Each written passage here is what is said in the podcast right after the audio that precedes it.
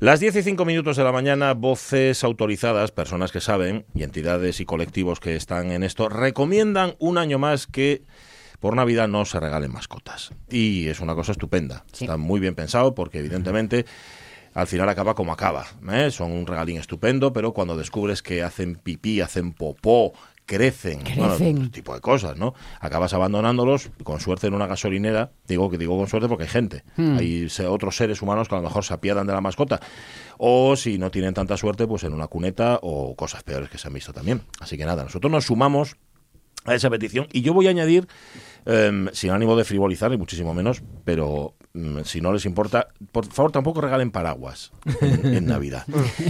Porque los paraguas tienen... Sacan los ojos. Claro, no, no, que va, que va. Si no, si no es por eso, es por el triste destino que suelen sufrir los paraguas.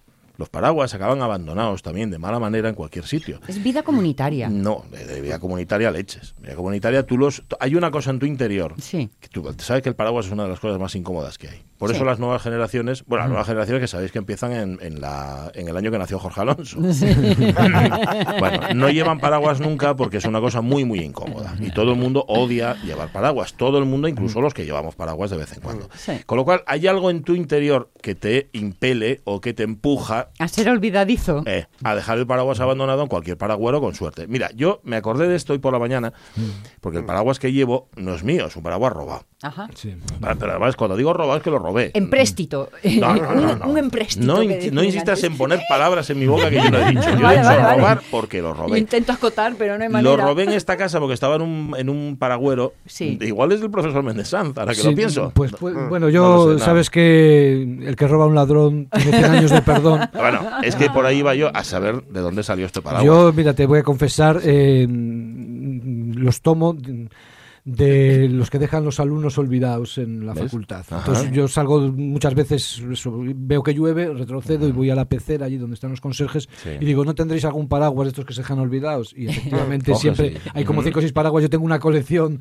que también los voy perdiendo. Esta semana he perdido dos paraguas. ¿Ves? O sea que Dos en una semana. Esto es lo que Madre llama. Coechi la redistribución. ¿no? Que, Ah. que os va- digo yo que son comunitarios. Se, se va, va circulando todo. Hay tres cosas comunitarias en esta vida, que son los bolígrafos, los mecheros y los paraguas. Exactamente. No se poseen, Vale. Sí, sí. se usufructúan. Yo estoy intentando sacarle conclusiones, eh, como decir, mucho más profundas a todo esto. Perdón, hay perdón, algo, no no, no, no, no, que está muy bien, que está muy bien, no, no, que va, si acabe, que hay algo en nuestro interior que nos lleva a abandonarlos. Y esto es así. Con lo cual no le regaléis un paraguas porque no sabéis en qué manos va a acabar. Que Tenían que gastar ser perres en un paraguas hoy está muy bien si tú lo vas a llevar Por y lo la vas a conservar. A mí me regalaron, no, que déjate por la comunidad. A mí me regalaron alguna vez un paraguas de una marca que no voy a decir, que era una preciosidad de paraguas. Sí. A ver, muy sobrio, muy varonil.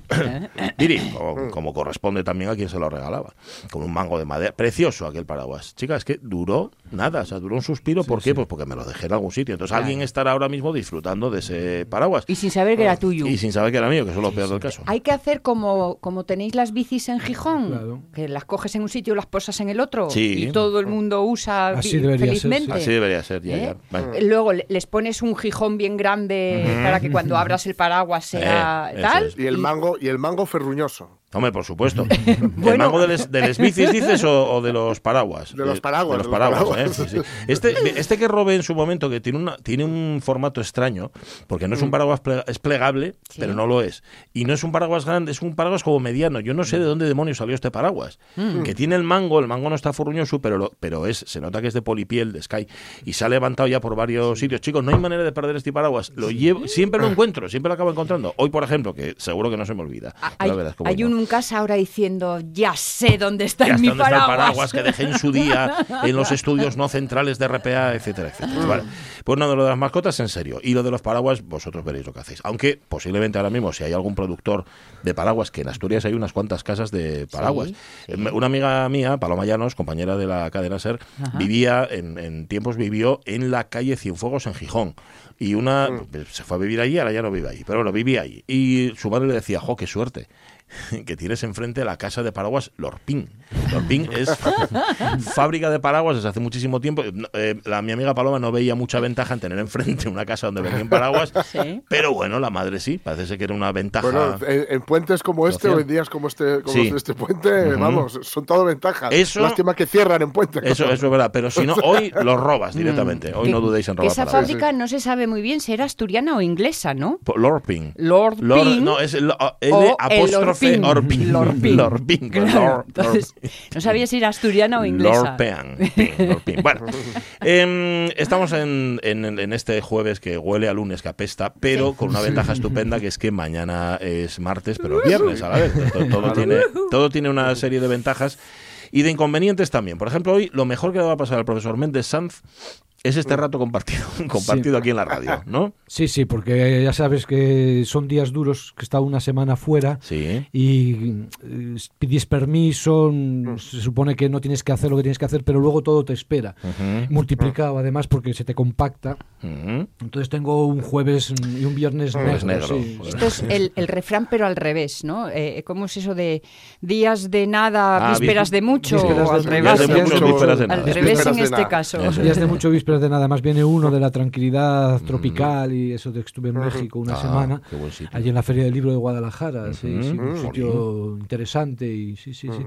Además me dieron una de estos colgantes que te ponen con plástico que pone invitado especial, con lo Ah. cual este lo voy a llevar en mi pueblo en las Navidades voy con el, con el colgante especial para Vas que a vean en todos los lados y, de gratis, además. Claro, sí, sí, Cuidado, sí, eh, sí, conmigo. sí. ¿El Sí, sí. profesor no tiene Instagram? Mm, Sí, ya no lo sí, tuve, pero ahora ya lo he abandonado porque es Ah, que bien. ab- absorbe mucho de la-. Pues publicaba una foto muy interesante, Sí, profesor. sí, te tengo sigo haciendo, pero no las publico Sí. porque ¿sabes lo que pasa? Que yo soy de, de los antiguos, Mm. entonces tengo esto de la reciprocidad. Entonces, si la gente me da me gusta y me ve, pues yo me siento obligado. Y Entonces Claro. te, te entra la ansiedad de que, está, de que estás mm, todo el día viendo y el día que no estás diciendo, pobre, estos van a pensar que no les Sí, estoy claro. viendo y tal. Sí. Tienes estas cosas. Eso es lo que le pasa a Sonia, por eso no tiene redes sociales. Sí, sí, entonces Claro, pues, claro, sí, claro, sí, obligada. tienes ahí que es esto, esta estrategia en la que se basan las compañías estas que te regalaban un reloj y luego les comprabas un apartamento a Sí, cambio, ¿no? sí, estas sí, cosas sí. De, de enganche y tal. Pues yo soy de, esa, de ese género, entonces tengo esta propensión a caer, entonces mm, pues lo hago un- una temporada y luego lo dejo, luego lo hago, lo dejo y Yo tal. espero que vuelva en algún Sí, momento. sí, Ahí está. intentaremos volver, pero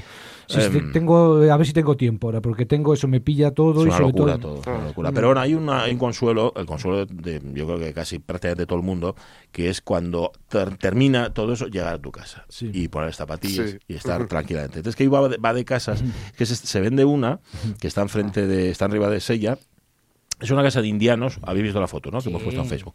Tiene seis habitaciones, más de 600 metros cuadrados, cuesta, eso sí, 3 millones y medio de euros, Bueno, que no es ninguna baratija. Luego tiene otra cosa que os parece preciosa, y la casa de hecho lo es, pero está enfrente del mar. Vosotros no sabéis lo que come la piedra, lo que oxida el aire del mar. Oh, sí. Una Sí, sí, porquería, todo aquello, ¿eh? Sí. no debéis. no, bueno. El caso es que eh, posiblemente ya hayáis, en vuestros viajes por Asturias, echado el ojo a más de una casa que anda por aquí, por allá y tal. Pero bueno, en cualquier caso, para quien no haya echado el ojo, le preguntamos por la casa, ¿dónde estaría la casa de sus sueños? Si dan lugar exacto, estupendo. Hay oyentes que nos dan lugar exacto y hay otros oyentes que, que en los que se descubre una moral de pobres, un- una, una especie como de, no sé, de sentimiento proletario que les impide ir más allá. Y es prove hasta para las ilusiones. Incluso ¿os sueñan, sí, son, son sueños ínfimos, ¿sabes? Mm. son sueños de, de- de pobrete, o sea, una cosa que da... que- pero bueno, también los podéis reflejar aquí, con poquito... Y luego hay también quien es muy práctico, dice yo, una casa pequeña, que haya que limpiar poco. Ahí está. Porque una casa grande requiere mucho mantenimiento. 600 metros cuadrados, Claro. ahí hay mucha valleta, Y ¿eh? como tenga jardín y como tenga piscina, pues ya me dirás sí, tú, sí. que luego tienes que contratar a jardinero piscinero. Sí, Y- sí. Pero que vengan a trabajar cuando yo marche, ¿eh? Eso, sí, sí, sí. Eh, no. Oye, ya puestos Bueno, depende a- del jardinero. Bueno, bueno, también que sea tienes también, que sea Vale, también. Hay venga. jardineros que... Va. Ponedlo en Facebook si queréis llamar al 984 10 50 48. Hacedlo y ahora Caunedo da la sintonía. Venga. La radio es mía. Con Pachi Poncela. Tampoco, tampoco os voy a negar que hoy lo tenemos todo un poco manga por hombro. ¿eh? Claro, con la Como historia siempre. del puente. No, como siempre no. Hay Sí, días sí. en los que está peor. Eh, hoy, hoy está bastante mal dentro de lo mal que está. Sí, o sea, sí. que es horrible. Pero, pero vosotros, oyentes de la radio mía, no vais a notar absolutamente nada porque lo que hacemos aquí es sobrar la magia de la radio, que es una falsedad detrás de otra, aparentar, dar la impresión. Yo, por ejemplo, parece que tengo buena voz hoy. Pues no es verdad. Hoy tengo tienes voz de un- señor mayor. Tengo un kilo de flemes ahí, que, y es por no haber hablado ayer. Por no haber, haber estado ayer callado, cosa que todo el mundo me ha agradecido. Ahí tengo. Te- te tal, y enfrías, ¿no? Te- claro, sí, como sí. los atletas. A nosotros nos pasa igual. Yo ahora, por ejemplo, llevo una semana y pico sin dar clase, entonces cuando vuelves a dar clase te escuchas a ti Claro. mismo, de esto que te ves raro y Claro. te cuesta, cuesta. Cuesta. Y claro. creí que iba a decir sin dar golpe. Sí, sí, sí. Bueno, a ver, no, no, no, no, no, ¿eh? en, México, eh, fíjate, sales del hotel mucho. a las 7 de la mañana y vuelves a las 9 de la noche. y Es, es que allí la gente que trabaja, eh, trabaja muchísimo, hace el trabajo de dos o tres personas. Fíjate, se lo comento a los compañeros, hay un profesor, eh, en este caso en enseñanza secundaria, pero también en la universidad pasa parecido, en enseñanza secundaria da 35 horas de clase a la semana. De clase, 7 horas al día. ¿Cuántas? eh, Siete horas al día de clase. de clase. Con todo el Más, trabajo, eh, En tutorías, claro, eso en significa secu- en- luego. En, secundaria, ¿eh? Ah. en, en bachillerato, pero 35. Peor. ¿Tú sabes lo que es dar- hablar siete horas al día? Uf. O sea, eso... Mm. Eh, No, no, eh, este profesor ya. no manda deberes para casa fijo. No, no, sí mandan, sí, sí. sí, no vaya sí. a ser que luego los tenga que corregir encima. Es que, es que las- la gente que tra- hay gente que no trabaja, que son los que tienen los- las casas de indianos equivalentes allí. Ajá, Sí. ajá. Pero los que trabajan, trabajan el, el triple, que aquí es una cosa espeluznante. Y luego eso, las, mm, por ejemplo, tuve muchas cosas, pero una de ellas fue una sesión de tutorías con gente que está haciendo trabajos fin de máster. Y estuvimos cinco horas seguidas sin parar. Yo aquí, a mí me gusta así eh, también. Aquí cuando das dos horas seguidas la gente protesta. Bueno, ahora por el COVID Ah. teóricamente no se puede, pero yo me gusta dar las clases seguidas. Y allí dan cinco horas seguidas. ¿eh? Y de clase, y estás cinco Madre horas mía. ahí a pleno rendimiento, además la gente te interroga, te, te sacude Ah. y esto. Ujú. Y así todos los días algo de eso. ¿no? O sea Ujú. que- ¿Y hablan, te- hablan utilizan micros, algún tipo de amplificación? o No, algo, porque no? son grupos pequeños. Esto eran, Ah. eran seis o así, sí. Bueno, Pero vamos. Oye, ahora que, que decís aquí que estáis hablando, o que estamos, que digo estáis, que estamos hablando de, de dar clase, eh, dejadme de mandar un beso y una- un recuerdo tremendo para la comunidad educativa que forma el Jimena, que es donde da clase mi hermano mayor, porque murió Vaya. Leontina, que era la, la, yo no- Cierto. la directora histórica, una de las directoras históricas que tuvo, profesor de arte y tal, y, y Ujú. bueno, sé que andan bastante atristallados con el tema. Ajá. Y esta era de las de, de las de también de, de las que le gustaba dar caña, de dar clase y tal. Sí, ¿no? Les Seguida. gustaba, sí, sí, era directora, pero no Ajá. de las que apreciaba la tiza, como se dice en el argot educativo. Mm, Pues nada, una- No. un abrazo. Me estáis estresando tanto trabajar, ¿eh? No, vamos a descansar Aquí un hay poco. que descansar. Vamos a descansar un poco. A mí me está estresando que me haya quedado sin internet, con lo cual, m- mira para qué le vas a Mm. preguntar al profesor Méndez, Sí. porque sé que teníamos un guion Sí, con esto, sí, pero porque internet es que- también descansa. Hay que, hoy. imp- hay que imprimirlo, Pache, hay que ser antiguo. Ya lo sé. Tenerlo en las manos, ¿no? A ver, sí. Esto del descansar, que lo vivimos como un derecho. Sí. Y yo no sé si es un derecho, es un extra. un engaño. ¿eh? ¿Qué, pinta, ¿Qué pinta en nuestra vida el descanso, el profesor? descansar, el descansar, eh, es, es fundamental y nosotros lo estamos viendo ahora en un momento donde se está produciendo un cambio en el sistema mm, económico. Estamos pasando de una sociedad industrial eh, a una sociedad postindustrial y estamos viendo que el descanso que habíamos conseguido después de largas luchas sindicales, de tener esos cinco días a la semana de trabajo, un mes de vacaciones, todo esto se está volatilizando. Y de algún modo eh, se está viendo que ahora estás todo el día trabajando y que los cuerpos se enferman, que pierdes en realidad el lugar en el mundo. Una de las Sí. características del momento presente es que nosotros estamos como mm, en una pseudo espiritualización que nos arranca del suelo concreto y que se ve en este hecho de que tú no te posas, no, te, no terminas de eh, las actividades, sigues en casa con el ordenador, te siguen llamando, estás conectado a los teléfonos móviles Sí. y esto nos desestructura y nos hace ver la necesidad de parar.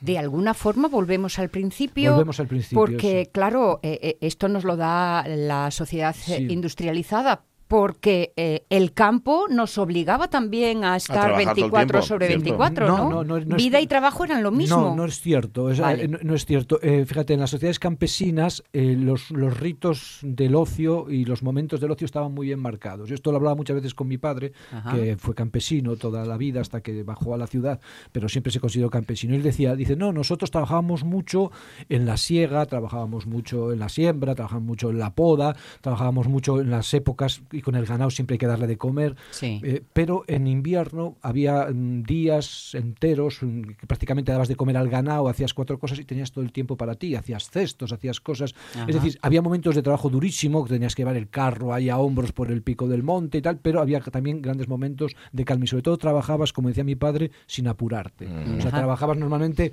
a ritmo, ibas a, sabías hacer tus pausas, no en el campo estaba muy bien graduado el, el ocio también. Y en la sociedad industrial al principio se trabajaban 18 horas los sábados, era- y pero luego se consiguió esto. Es que pasa, dicen, en cada revolución económica Sí. se produce, por decirlo así, una redistribución del territorio. Entonces se da lo que en el marxismo llama la apropiación originaria, que es que hay grupos que toman el territorio, de alguna manera se hacen con los espacios que antes eran comunes, que antes eran de descanso, o que antes eran eso, mm, comunales, Sí. y se, se los toman para ellos. Y luego desde ahí empiezan a negociar. Y entonces a la gente que tienen sometida la obligan a eh, ser expropiada totalmente porque la han sacado de esos espacios comunes, les han negado esa comunidad. Nosotros lo vemos ahora. eh, nosotros teníamos un calendario, eso perfectamente estructurado más o menos, y de repente viene ahora la revolución digital y entonces lo digital, que en el fondo son las grandes empresas, que son las que consiguen los grandes rendimientos, se han apropiado de un tiempo que era común, de un tiempo que era libre, y ahora la negociación empieza dando por supuesto que ese tiempo ya está expropiado. Sí. O sea, lo que era tuyo ya está expropiado y ahora empezamos a negociar. Entonces, el conseguir trabajar, por ejemplo, no, no trabajar, por ejemplo, esta gente que trabaja haciendo auditorías o que trabaja con tal, que trabajan 18 horas al día, gente de 25 años y cosas así, el conseguir trabajar tus 10 horas ya te parece que estás estafando tú a alguien cuando pides eso. El conseguir tus eh, fines de semana libres y no tener que irte por ahí. O sea, de nuevo, eh, estamos ¿no? Eh, como en un principio. O sea, que nos han engañado totalmente. Estaba pensando en esa oferta de trabajo que salió hace relativamente poco para un establecimiento hostelero, donde el, el tipo Ah, que sí. optaba a la, a la plaza preguntó por el horario. Preguntó por el horario y por el sueldo. Y le dijo al otro que... Y por el lugar. Y por el sitio también, sí. Eso, también es interesante para no irte a otro, ¿no? Dice, no sea usted descarado. Hombre, haga el favor. ¿Cómo pregunta. ¿cómo pregunta usted de eso, sí, no? O sea, ahora mismo incluso parece mal, ¿no? Que Claro, preguntemos por cuánto y- tiempo vamos a trabajar. Claro, porque fíjate, el trabajo que era un tema social se ha convertido en un tema privado. Entonces, ahora es eh, nosotros habíamos conseguido, mediante la sindicación, por decirlo así, que el universo laboral fuera un universo social que se discutiera socialmente y que se apoyara socialmente. Y ahora resulta que es problema tuyo. Y el- tu empleo es tuyo, no está en ningún contexto, tienes que partir de cero y estás en condición desventajosa de la negociación. Incluso ofendes y parece que eres poco profesional o poco entregado cuando empiezas a discutir las condiciones de tu propia autoexplotación. ¿no? Es una cosa. Claro, que- estaba pensando, por ejemplo, eh, los horarios comerciales, Sí. ¿vale? Eh, eh, llevamos muchos años con la eterna lucha de si deben de abrirse durante muchas más horas que el horario establecido. Claro, los trabajadores diciendo dónde vamos a parar. Luego los usuarios decimos, chicos, que yo trabajo en el mismo horario que tú. ¿Cuándo quieres que vaya eh, a, comp- a probar la falda tan mona? O a comprarles naranjines tan riques. Claro. Entonces, claro, empezamos ahí a diluir las cosas en donde mi beneficio es que tú trabajes fuera de horario, pero el rebote es que yo acabo trabajando fuera de horario para ti también. Claro, Es la, la profunda ambigüedad que muestra la profundidad de la transformación. O sea, eh, por un lado, nosotros parece que tenemos que disponer de todo el tiempo, entonces el tiempo eh, se pone a tu disposición, pero al ponerse todo el tiempo a la disposición se desestructura. Ajá. Y entonces al desestructurarte, lo que en principio es una ventaja, que es que tú puedes comprar por la tarde o ir al médico a la noche y tal, Sí. se convierte en una desventaja a final porque eh, esa libertad se vuelve contra ti mismo porque te afecta a tu propia estructura de trabajo. Es decir, lo que habría que buscar es un sistema de compensación, decir, bueno, eh, un estudio social, diciendo, bueno, tú puede, tienes que poder comprar a tal hora y tal, tal, y entonces el que esté en esas horas se le paga extra, el que trabaja el domingo cobra el doble, como, Claro. como era antiguamente en la sociedad industrial. En la sociedad industrial se consiguió un horario, entonces lo que quedaba fuera de ese horario que se hacía, porque se hacían horas extras, se hacían muchas cosas, de alguna manera se pagaba. Y luego también nosotros em, hemos perdido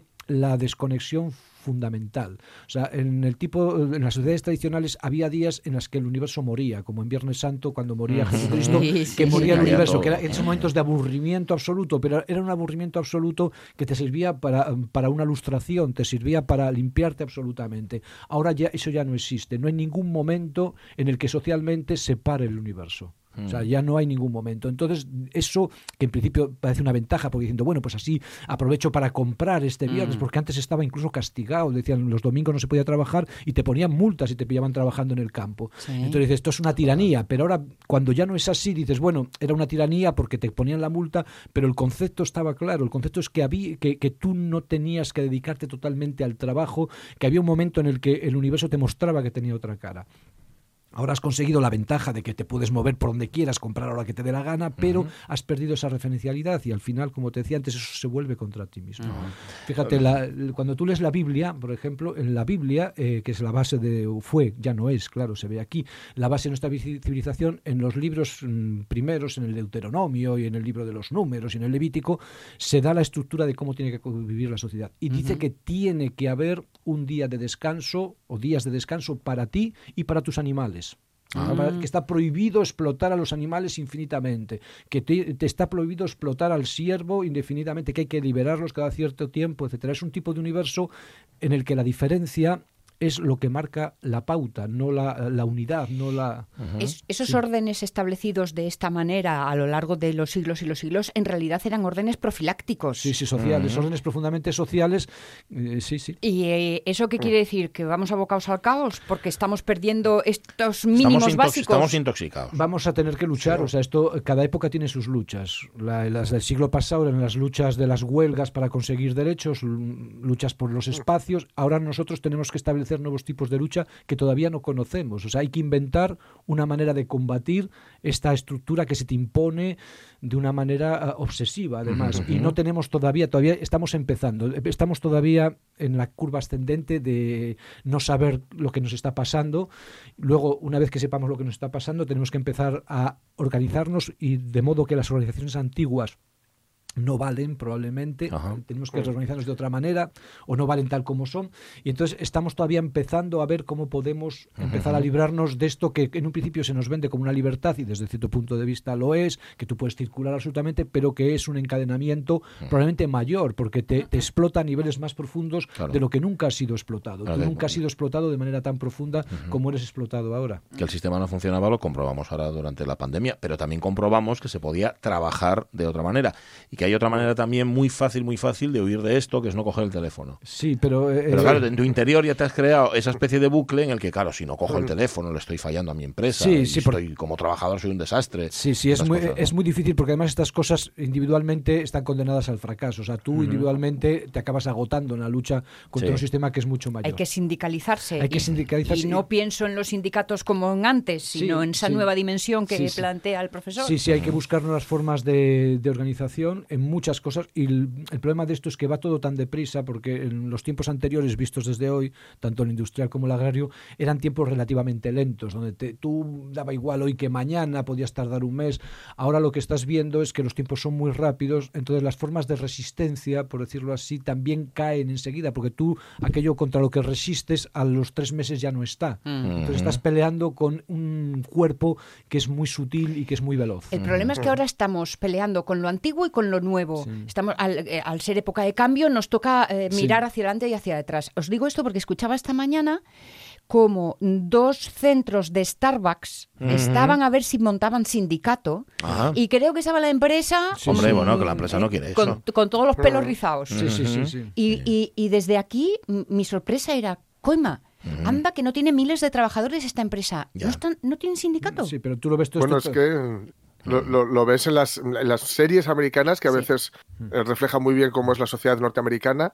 Cada vez que se cita, o sea, dicen, por ejemplo, en The Office, que es una serie de humor Sí. de so- sobre el trabajo en una oficina, eh, varias veces uno de los personajes tiene, digamos, otros trabajos aparte y, y dice, pues eh, te puedo contratar, dice, pero no quiero ni oír hablar de la palabra sindicato. Y esa es una broma recurrente en varias series. Sí. Quiero decir, las empresas norteamericanas, Mm. los sindicatos ahí funcionan de otra manera, no son sindicatos tan transversales, son sindicatos muy pegados a la empresa en la que nacen o al sector en el que están y, y no quieren oír hablar de ellos. O sea, y, y si te, si te sindicas, te, te, Te miran echan, mal. Te, echan, mal. te largan. echan, ¿no? O sea, no te miran mal, te echan directamente. Sí, sí, sí, a la calle. Estaba pensando yo, ¿en- ¿esto es global Es decir, ¿hay países Sí. donde lo hacen mejor que nosotros? No, no, no, no, no. Esto es eh, global. Quizá, por ejemplo, en sitios como Alemania y tal, en donde las horas de trabajo no son tantas como, como las nuestras, quizá tienen un poco más de, de recursos, pero es una cuestión global, porque va ligada a la revolución tecnológica y la revolución tecnológica es tan reciente y tan poderosa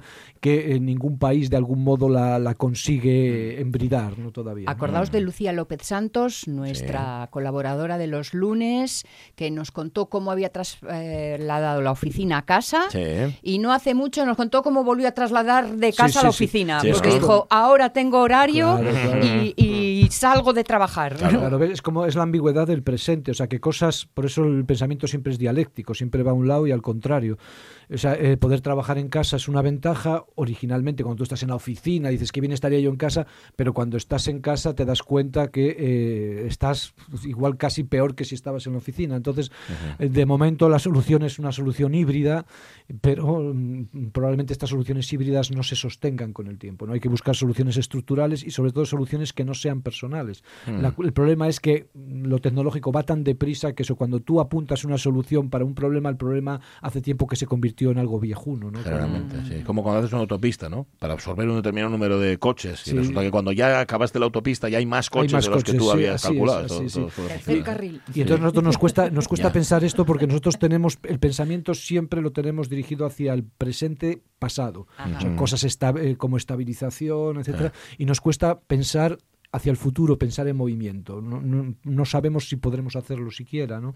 Y entonces eh, son territorios que nos va a costar dominar, probablemente, sí. Y lo- tú lo estás viendo continuamente en la cantidad, y sobre todo se ve en la gente joven, y no solo por la pandemia, la cantidad de enfermedades eh, psicológicas, de agotamientos, Sí, sí. y espérate que empiece a ver, yo, toda la gente que trabaja con pantalla, mis hijos trabajan con pantallas, las horas que están, vamos a ver las vistas dentro de Sí. 10 o 15 años, que esto no lo está contando nadie, la sedentariedad, que esto no lo está contando nadie, la soledad, que esto no lo está contando nadie.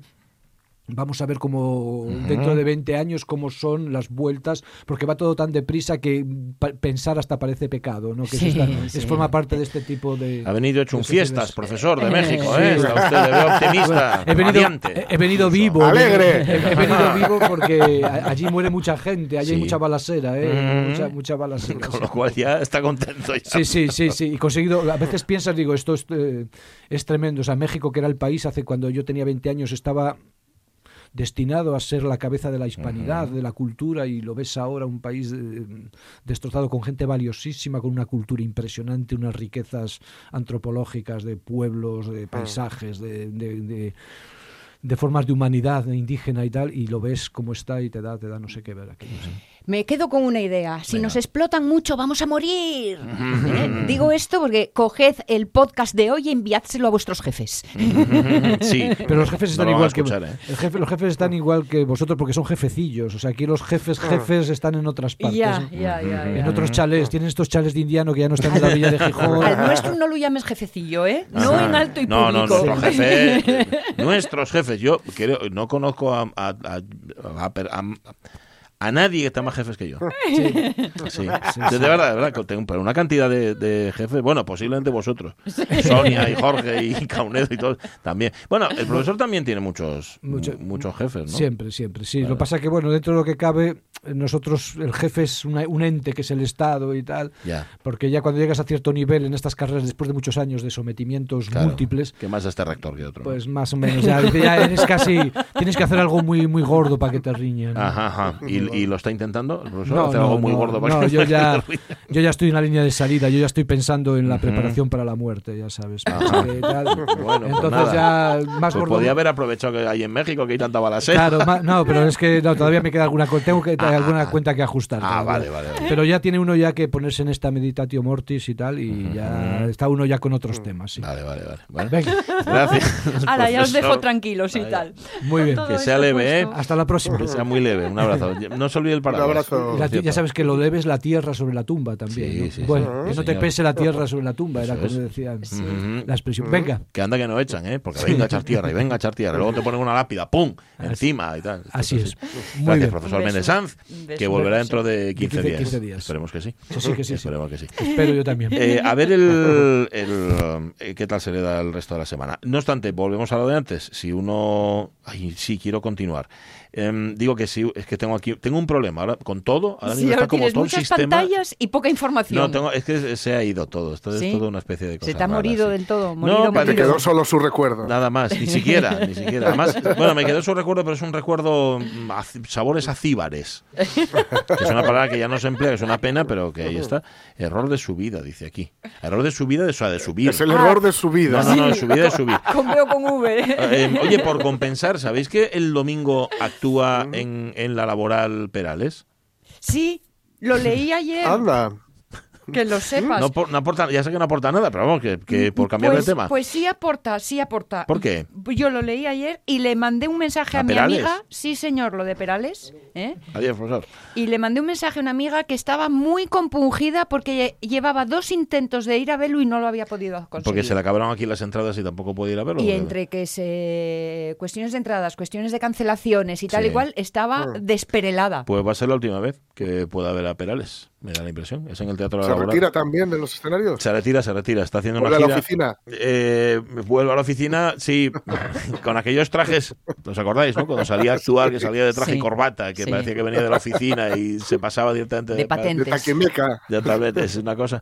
Bueno, pues nada, esto era solo por cambiar de tema. Oye, lo de las casas, ¿eh? el alivio que uno siente cuando llega a su casa y tal, y si tiene encima tiene un casoplón y ¿eh? es como para asomarse a la ventana y decir, mira, yo tengo y vosotros no.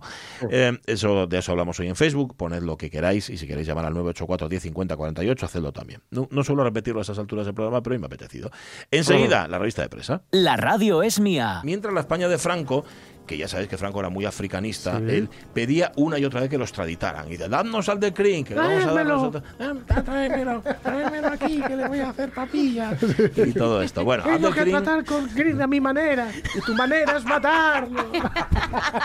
Pachi Poncela.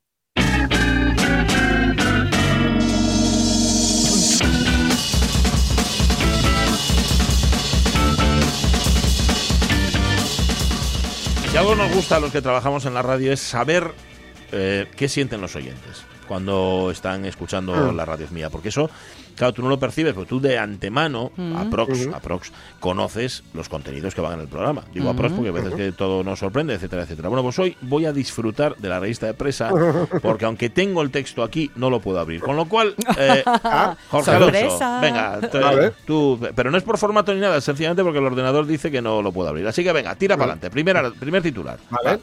La pregunta de un examen con la que se sabe si los alumnos han estudiado. Las ingles. Su importancia geográfica. ¿Son verdad las ingles? Ah. Historia de las ingles. Las ingles en la antigüedad. Las ingles de los americanos. ¿Cómo hay que tocar las ingles? El ruido de las ingles. Las ingles más famosas. Las ingles y la literatura. Un kilo de ingles. Las ingles de los niños. Las ingles y la cabeza. Relación si la hubiera. Las ingles en Andalucía. Y el clavel. El clavel. Teoría general del Estado y las ingles. Las ingles negras. ¿Hay una ingle o hay muchas ingles? Las ingles de los actores. La ingle y Dios. No ha nacido todavía la ingle que me domine. Las ingles descabaladas. ¿Su por qué? Las ingles putas, dibujo a mano de las ingles. ¿Es carne la ingle? El jaque a la ingle. ¿Satisface hoy en día una ingle? ¿Eh? ¿Qué ingle? Bien. Esa era la pregunta, eh, la pregunta, eh, bueno, eran muchas preguntas en este caso. Sí. La- ¿No? Esta, esta realidad podría ser las- eh, la de la ingle, la ingle de todas sus vertientes, podría ser la pregunta general, Sí. pero esta habla de una pregunta concreta que se pone al final de todas las preguntas anteriores. Ajá. Y es para ver efectivamente si el alumno o la alumna ha estudiado. ¿Y cuál es? No es una trampa, todo lo contrario es, y es una propuesta de una profesora y serviría más que para aprobar, serviría para subir nota, Ah, ¿vale? vale. A quienes la respondieran. Ojo, porque sería optativa Vale. sería optativa. Y es una pregunta que dice, después de ver todas las preguntas hasta ahora, ¿te falta alguna pregunta? Escribe tu propia pregunta del examen y responde. Ajá. Ándale. Está muy bien. ¿Sí? Está muy bien. Bueno. ¿Y qué se hace? Pues se da, se puntúa la creatividad, la, bueno, la claridad, la precisión y la profundidad de, de la respuesta y del compromiso, digamos, que muestras con esa asignatura al manejar eh, bueno, al manejarla hasta tal punto que decir, bueno, pues a mí me ha faltado esto, ¿eh? Yo, aquí me, me, me molaba haber hablado de esta cosa, ¿no? Claro, pero ahí está, Con ojo, cual- ¿eh? tú ya has advertido que esto es para quien haya contestado, es voluntario Sí, primero y para no quien vale, haya no contestado. vale poner solo esa. Claro, claro. Eh, eh, esta, esta es pregunta para chulillos. ¿eh? Bueno, sí, sí. Le- Hoy voy tan sobrado, Sí, pues, ahí va que te No, preste. pero está, está bien que la pongan bien. precisamente para evitar esa, esa mm, chulería, porque hay veces que eh, igual por saber mucho se te va la mano, Ujú. preguntadle, o mejor no, que no, que, que no le haría gracia, pero a mi hermano Juan precisamente, que, que fijaos que algo de, gracia, de Grecia sabe. ¿no? Y en el examen oficial del de Uniobi eh, le pusieron un 5, y yo creo que fue por pasarse de, frenada. Pues es posible, es Pues- posible. pues usted, claro, cíñase usted a lo que le hemos preguntado. Luego también están los que contestan lo que les da la gana. Tú Sí. les das una Hombre, pregunta, claro, dices, esto claro, no lo he claro. estudiado, pero esto otro sí, pum, y te lo colocan. Mira, eso para quienes estudiamos una carrera de letras somos especialistas. Sí, Tú ¿eh? puedes preguntarme lo que quieras, yo te, re- yo te relleno tres folios mínimo. Con lo que sé, con lo que, que, que es un poco la postura intermedia entre contesta mis preguntas y dame tú la pregunta que necesitas. Sí, ¿no? también. Una vez a mí me pusieron un siete y medio en historia, mm, en COU, por contestar lo que me dio la gana. Pero me dijo el profesor que, que había salido también tan airoso Había coherencia del ahí, asunto, ¿no? era tan Ah, coherente que va, al final venga un siete y medio. No te pongo más, pero un siete y medio sí. Así que nada. Mira, bien, bien. Bueno, está- no está mal, no está mal. Vale, ya se acabó la emoción porque ya tengo delante tu texto. Vamos con, con- vamos con el predestinado. Segundo titular. Olaf Scholz, el hombre que con 12 años ya sabía que iba a ser canciller. Desde los 12 Eh, años. Este no sí que es un listillo de, Sí. de libro. Este, sí, no le sorprendió nada. Es el, el canciller que ha sustituido a Angela Merkel, Ajá. ¿vale? Y dice que los que lo conocen de cerca al político que le describen como retraído, reser- reservado y con un gran sentido de Estado. Entonces él siendo retraído, reservado y con un gran sentido de Estado en Alemania, ya, saben, ya sabes que vas a ser canciller. Ajá. ¿Cómo se puede tener sentido de Estado a los 12 años?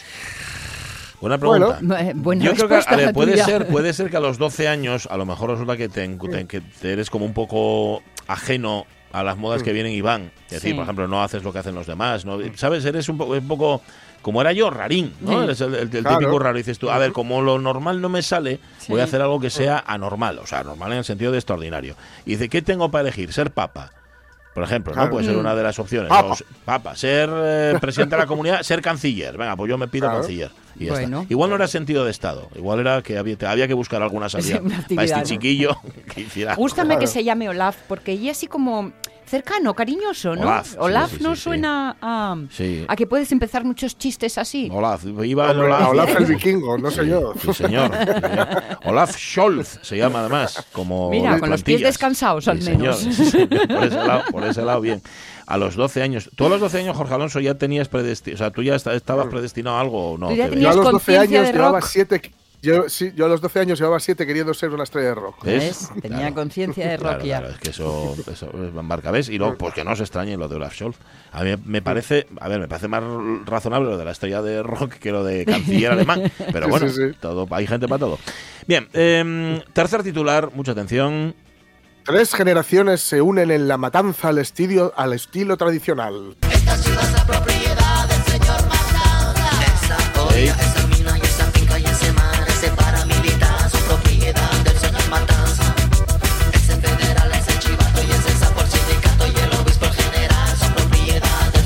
desgracia, en ciertos países, en ciertas latitudes, lo de que varias generaciones de una misma familia se dediquen a Sí. las matanzas es bastante habitual, ¿no? Es bastante habitual y es bastante peor que esta, Sí. que esta matanza de la que estamos hablando, que es la matanza, ¿vale? Sí. La matanza del, del cerdo. Ah. Y que dice, bueno, con la llegada del frío, la familia de Casalín en Villapedre mantiene viva la tradición en torno al cerdo y a la elaboración artesanal del embutido. ¿eh? Ujú. Así, digamos, que incluso los que eh, quienes no comemos carne por razones que tienen que ver con precisamente el estabulamiento, bla, bla, bla, mm, esta es, esta es la matanza que, entre comillas, nos gusta. Sí, entre comillas. ¿No? Sí, sí, sí. Claro, porque también es, es un cerdo que seguramente sea de casa. Ajá, claro, claro, claro. Claro. Estoy, estoy viendo la foto del comercio, que es donde viene este titular, y ahí ves a la familia haciendo Sí. unes morcilles. Sí, cierto, cierto. Ahí están dándole a la morcilla. Bueno, sí, sí. bueno, bueno, qué cosa. Y están haciéndolo, pues nada, del al estilo tradicional, están ahí cosiendo, Sí, sí. pues como se hacía antes. claro. Vosotros a- al, al picadillo lo llamáis chichos. No, No, Ah, yo tampoco, No, ¿eh? yo tampoco. Ah, tú tampoco, ¿eh? Ahora, No. porque dijimos nosotros que no, tú Muy tampoco bien. le llamas chicho. no, es que me resulta, eh, es una amiga mía, los llama siempre así, Ah. y me resulta muy curioso, ¿De dónde ye, la tu amiga? Porque igual en de ciertas- las cuencas. Ah, pues no lo sé. Pregunta que lanzamos a los oyentes. ¿Mm? Sobre todo lo que Ya, sea de las cuencas. ¿Alguno ¿En llama al- alguna al... zona lo usáis eso de chichos? No, yo nunca, no, no, no. Yo el, el otro día probé, eh, ¿os recordáis que mm, el ¿cuándo fue? Yo con estos días así tan... Ya ni te tan- acuerdas, tan- ¿eh? El martes, ¿no? Tuvimos programa, sí. Sí, el martes estuvimos aquí. Sí, os comenté que iba a ir al Farragua. Sí, es verdad que tenéis una fartura pendiente. Eso es. Eso es, eso es. Ujú. Pues fui, bueno, os lo recomiendo, por cierto, ¿eh? Sí, apunta. Una maravilla, sí, sí, muy guapo. Muy guapo y muy, muy, muy, muy rico. Vale. Bien. Eh, Bueno, me comí una berenjena, Ajá. una, una- eran platos pequeñitos, ya sabéis, una, un menú de eso con, es. con maridaje, etcétera. Una berenjena que sabía, que parecía ventresca. Ay, qué, qué bueno. Yo digo, a mí esto me lo tienes que preparar en la cocina delante de mis ojos para creerme que es una berenjena. Qué rico, ¿no? Mm. Bueno, pues, me- pues ponían en uno de los platos una... em, em, era oreja de cerdo. ¿vale? Pero con forma de patata frita. Ahí. Y, y, mo- Sí, sí. y cuando lo metías en la boca, era como un trampantojo de estos que se llevan tanto y lo metías No, en la no, boca. pero sabía lo que tenía que saber. Ah, Claro, sí, porque ese día, ya sabéis que yo soy, o sea, no como carne, soy vegetariano mm, más o menos tal, pero no estricto, quiero decir, soy eso, pero no soy polla. Ya eres, eres, flexible, eres flexible. sí, señor. Oye, que estoy viendo que Farragua, bueno, primero, el responsable del restaurante, que pasó por lo mejorcito de lo mejorcito, incluido Diverso, Sí, que es Ricardo sí, Señorán, y. Farragua, por lo que estoy leyendo en su web, significa en extremeño desaliñado. Sí, Sí, sí, sí. no, mira, no Es que sabía. tiene, tiene un mucho vino farragua. de allí de Extremadura, sí, Sí, ¿eh? tiene mucho vino de Extremadura y tiene cierta querencia con, Ujú. con- con esa zona y, y sí, sí, sí, Bueno, cierto, pues pero bueno, Vamos a rico. ir, Vamos a ir, hay que ir, hay que ir, que nos lo recomienda Jorge Alonso. Venga. Iremos, iremos. Vale. em, Además de recomendar, invitas. No, hombre. No, ¿Dejaste algo pago? ¿Dejaste algo bien, pagado allí? No, no, no bien. dejaste nada pagado. de, de hecho fui invitado, dejé propinas, o sí, de mi propio bien. bolsillo, pero Muy fui bien, muy bien, invitado. bien, vale. Eh, dice, por cierto, estaba me entretuve en leer un poquitín la noticia del comercio que firma Ángela Rodríguez desde Villapedre, desde Navia, y habla de cómo se hacía antes para matar al gochu. Dice, eh, calentaban el agua y lo pelaban con cuchillas hechas de una guadaña vieja. Esto en, en el imaginario de un guionista de películas de serie Ya. B no entra. Es un poco gore. Sí, sí. Totalmente. Esto también es que depende de la zona, porque yo, yo participaba de pequeño en, las, ma- en las matanzas em, que hacían mi padre y los amigos ahí en Castillo, Valladolid.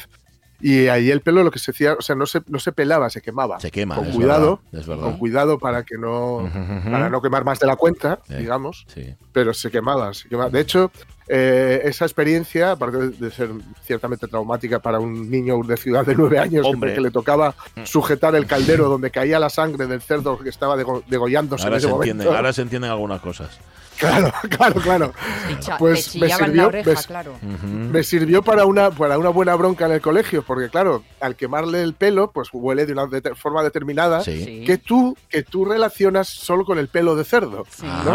Bueno, pues quedé- quedaos con esto. Hmm. Luego, al volver al- al- a, clase, en- Mm. cuando llegas a esto de eh, los momentos en los que te llevan al laboratorio en ciencias, Sí. pues el, el profe se quemó, se quemó con un mechero de estos que hay en los laboratorios. Ajá. Y yo, que no había visto que se había quemado, comenté en alto que olía a cerdo quemado. Ah, claro.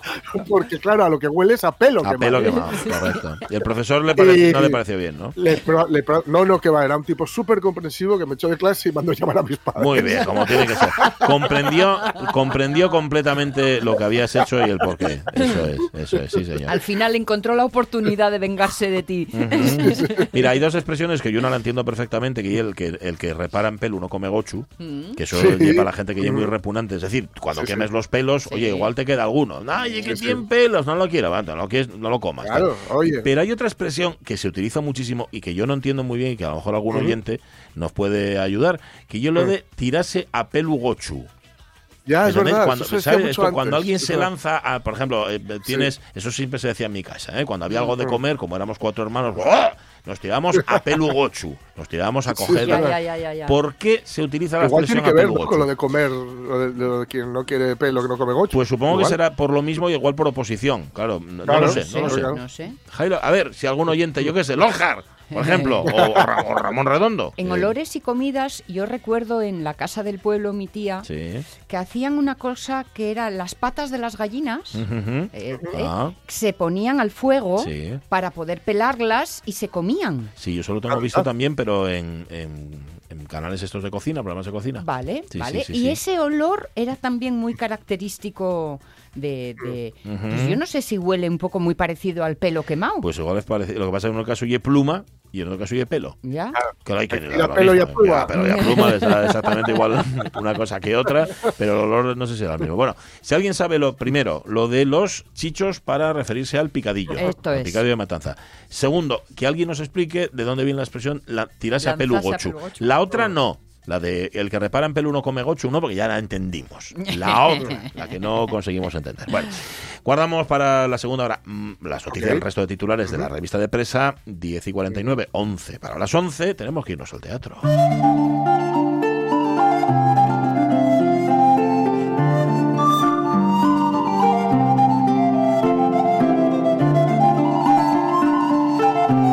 Las fechas, es que coincide siempre final de año, Claro. sabemos cuántas, cuántas obras, montajes, cuántas compañías, cuántos profesionales del teatro concurren a los premios O. Y este año, para esta edición, hay 186 candidaturas. Son que no muchas, sé, ¿no? eso es lo que quiero yo saber. Eh, Arancha Fernández, ¿qué tal? Muy buenos días. Hola, muy buenos días a todos. ¿Qué tal? Hola, ¿Cómo estás? ¿Bien? Pues muy bien, aquí viendo el día, viendo Ya. llover así continuamente, pero bien, bien. En plan Perales, ¿no? Detrás de la ventana viendo caer la lluvia. y- Montserrat. así. Eso mismo estoy haciendo ahora mismo. sí. Correcto, bueno. Bueno, Arancha es miembro de la comisión de los premios. Oye, Arancha, tenemos dudas. 186 candidaturas son muchas, ¿está bien? Está bien, yo creo que siempre tenemos una media de unos eso, 180 y pico, 190 candidaturas, entonces pues sí, es una gran, bueno, co- como que se nota que el, el teatro poco a poco va gozando de buena salud a pesar de los pesares. Bueno, está bien. Porque 186 candidaturas, por ah, reflejarlo de otra manera, son 21 espectáculos estrenados en un año por parte de 19 compañías. Eso mismo. Que oye, para una Sí. Asturias como la nuestra, va, chica, a mí me parece que la cosa está movidita. Ya verás Está ahora los de la profesión diciendo que va. No, no, o sea, bien, ¿no? Está bien. A ver, que siempre tenemos tiempo de quejarnos y que es lógico que nos quejemos, que bueno, que eso es, eso es bueno, es natural, pero que bueno, que lo que consideramos es que, que las cosas, bueno, que la gente está animada y quiere presentar sus espectáculos y eso, la salud se, se ve pues en eso, en, en la cantidad de gente que ha presentado sus espectáculos y, Es- y bueno, el día 4 de, De de febrero. veremos a ver quién se llevan esos galardones. esos Este año- premios. Este año que se estrenaron, las de este año y las del pasado. Eh, no, so- o sea, nosotros siempre trabajamos con los espectáculos que se han estrenado en este 2021, aunque sí hay veces que mm, en los últimos meses, por ejemplo, del 2020 también permitimos que, Mm, que que entren si no ¿no? entraron en la siguiente candidatura, en la siguiente convocatoria. Ujú, Claro. A ver, se nota... Estrenos del 2021. Estrenos de 2021, claro. eh, Se nota, evidentemente, que mm, había cosas en el cajón. Hab- Había Sí. proyectos que no habían podido salir por culpa Claro. de la pandemia y que ahora y, y que en el- y que en este año sí que salieron y sí que tuvieron posibilidad de, de subir a las tablas, ¿no? De hecho, coinciden, por ejemplo, como algo inédito, pues dos premios jovellanos que eh, Claro. uno fue el, de la- el que se, se entregó, o sea, el que se dio durante la pandemia y otro Ujú. del año 2021, que se estrenaron los dos este año en, en muy pocos meses, con muy pocos meses de diferencia. Bueno, oye, lo que no desveláis todavía, no quiero yo equivocarme, es el, el premio o el, el- el- el de honor, el, el O de honor. No. Eso no, todavía El no. de honor se sabrá aproximadamente en el mes de enero, esperemos que a mediados de enero o un poquito antes se, se conocerá, porque es un premio que lo damos desde la profesión, desde los desde la gente que trabajamos y estamos en Escena Asturias. Y bueno, pues ese, ese momento no lo podemos desvelar. Hasta que no. que muchas veces es a, a personas que están dentro o, o- o- o en el escenario, pero también se ha dado, por ejemplo, al público, ¿no? Sí, y a familias claro, concretas y a verdad. personas que apoyan desde, desde el patio butacas. Y a técnicos, a, a sea, técnicos, tanto eso es. como técnicos, y Claro. un premio, bueno, pues por la labor que se ha hecho durante todo el año, bueno, alguien que queremos premiarle por, por bueno, por tratarnos también, por, Claro. Por, muchas, por muchas razones. Ujú. Tengo yo una falsa sensación equivocada de que se dedica mucho esfuerzo, y cosa que me parece súper bien, Ujú. al teatro infantil, al público infantil.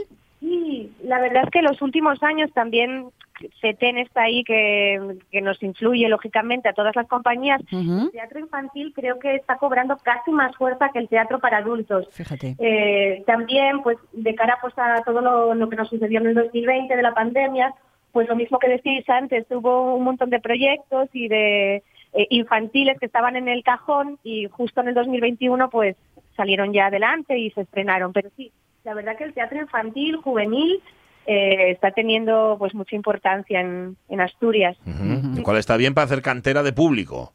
Claro, de eso se trata.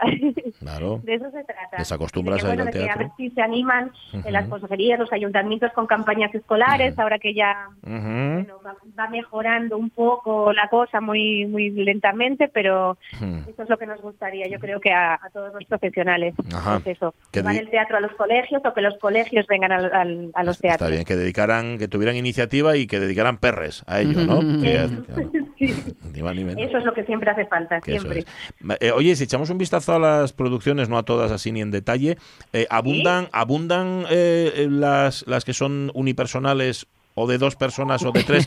Digo, porque esto también, hablando de perres, es importante. Poca Ah, producción. Eso es, poca producción eh, y buen, relación calidad-precio, podríamos decir. Fíjate, este año creo que coincide porque hay hay, hay, mm, o sea, espectáculos de bastante gran formato, es decir, sí que hay alguno con eh, de un monólogo, de, Sí. un- de una pareja, pero hay un montón de espectáculos que tienen un mínimo de cinco o seis personas en el elenco, así que creo que este año va a ser de los años donde, bueno, donde más actores y, y actrices hay en los escenarios. Bueno, bueno, eso, también, producción. eso también es un cambio de tendencia. Eso también está muy bien, porque Claro. se, se había, se había casi consolidado el monólogo, Mm. con, bueno, el monólogo Sí. poquitín más como forma escénica o como formato, Sí. y eso está muy bien que cambie. Bueno, está bien. Vale, Pues vale. sí, la verdad que eso también alegra bastante. Ver a mucha gente en escenario, pues Sí. es consecuencia, bueno, del fruto de esa compañía, de haberse arriesgado también, pero pero bueno, es, una, es una gran alegría para, para, los, para el público en Asturias. Arancha, como miembro de la comisión de premios, con voz Cuéntame. pero sin voto, Sí, que se mismo. sepa, no en vano eres parte de la organización, claro, mm, lo vais a tener fácil o difícil para saber a quién mandar a los premios nacionales, es decir, nivel de calidad, ¿cómo va la cosa? A ver, yo de verdad que eh, creo que, vamos, de- creo que de forma objetiva voy a mojarme y decir que, que el teatro asturiano, como los teatros de otras comunidades, goza de una gran eh, profesionalidad y, y podría, vamos, podría mm, estar en premios con otras comunidades y lo que nos faltaría es el apoyo Mm. el apoyo de las instituciones, que siempre es como que cuesta mucho eh, llevar el teatro eh, fuera de nuestra comunidad, ¿no? Y que esas instituciones pues nos apoyen de alguna manera para poder sacarlo de aquí. Pero vamos, eh, calidad toda la del mundo. Eh, como otras compañías, como gallegas, eh, astu- esto, perdón, cántabras, eh, madrileñas, somos iguales. Habrá, vamos, espectáculos que te gusten más o menos, pero todos tienen una gran calidad y un gran esfuerzo en De- cada profesión. De hecho, lo que sorprende muchas veces es que en un territorio tan pequeño como Asturias haya tantas compañías profesionales de teatro, danza, etcétera, ¿no? Es verdad. Sí, la verdad es que es, una, es un caso curioso, pero bueno, eh, pues la gente llevamos ahí, imaginaos, hay gente que lleva ya 20, 30 años en, en la profesión y se unen a los que van acabando, por ejemplo, la escuela y ab- abren sus propias compañías. Así que ahora hay una mezcla generacional muy interesante de gente de muchas edades, que también nos estamos mezclando, pues eso, los, los más viejinos con los nuevos. Viejinos. Veteranos, Los más viejinos, dice Arancha. Anda, que mira tú que... Oye, por cierto, por ir preparando ya el discurso del 4 de febrero, eh, ¿a quién hay que darle caña este año? ¿Quién se ha portado mira, mal? Eso, lo voy a dejar en manos de nuestro presidente de la asociación, que es Miguel Quiroga. Yo ahí Muy yo no me mojo. prudente, yo muy prudente. Muy bien. pero que lo haga él. Vale, vale, vale. Vale. Muy bien. No lo Cada palo que aguante su vela. Claro, claro, sí señor, sí señor. No me- tú ya has dejado caer que estaría bien que ayuntamientos y otro tipo de administraciones apostaran más por el teatro escolar, etcétera, etcétera. Bueno, Exacto, por ejemplo. por esa es ejemplo. una de las muchas reivindicaciones, Claro. pero sí, esta estaría muy bien. vale, vale, pues vamos a dejarlo ahí, ¿eh? Y que Quiroga se encargue luego del, del resto, de hacer el resto del Eso. discurso. Has dicho que la gala es en febrero, o sea que en enero sabremos nombres de ganadores y de Exacto. pim pam pum, ¿no? Eso es. Muy bien, muy Sí, bien. sí, como a la segunda semana aproximadamente de, de enero, pues Ujú. sabremos ya quiénes, quiénes son los nominados a, a cada candidatura. Y ¿Cuántos- luego la gala será el, el 4 de El 4, febrero sí, en el Teatro Jovellanos Vale. de Gijón. ¿Cuántas ediciones van? Do- Arantxa? 12, Uy, ahí me pillas. me 12, das 12, seca. 12, 12, ya lo digo yo. De los premios, eh, a ver, que, que me, que lo 12. miro aquí. pues No, no, eh, ya hecho les cuentes, Pachi, Arancha, 12 años. Son, son 12. 12, sí. Nada, eso arreglarse fácil. Eso hay que poner delante de 12 de- de- duodécimos premios SO. Sí, Y ya si está. sale, Ya- es que son. Y así tal. Sí, sí, sí, sí. Decimosegunda edición de los premios SO, con 186 candidaturas, pero que suma, si sumamos Sí. la de estos 12 años, salen más de 1.800. Toma. Así que nada, es un en- enfermo con una salud de hierro. Sí, señor. La, la escena asturiana. Arancha Fernández, Exacto. reina mía, un abrazo muy fuerte y cuídate mucho. Muchísimas gracias y que tengáis una gran semana y un gran fin de semana que ya está aquí al lado. Igualmente. También para vosotros. Besazo. Un abrazo besazo, grande besazo. de, de Yo, parte de todos. yo a Arancha Fernández le llamo reina mía porque es mi reina. Hombre, Fue reina mía, así hicimos una cosa juntos, no, ella era la reina. Cuando Y yo llovía. era el rey. Eh, no, no, no. Ah, en, vale, otro, vale. en otro- no llovía aquel día. No llovía, afortunadamente. No, y eso que coincidimos también lloviendo. Bueno, em, vamos a las noticias. Vamos a las noticias. 11 de la mañana. Ahí las tenéis.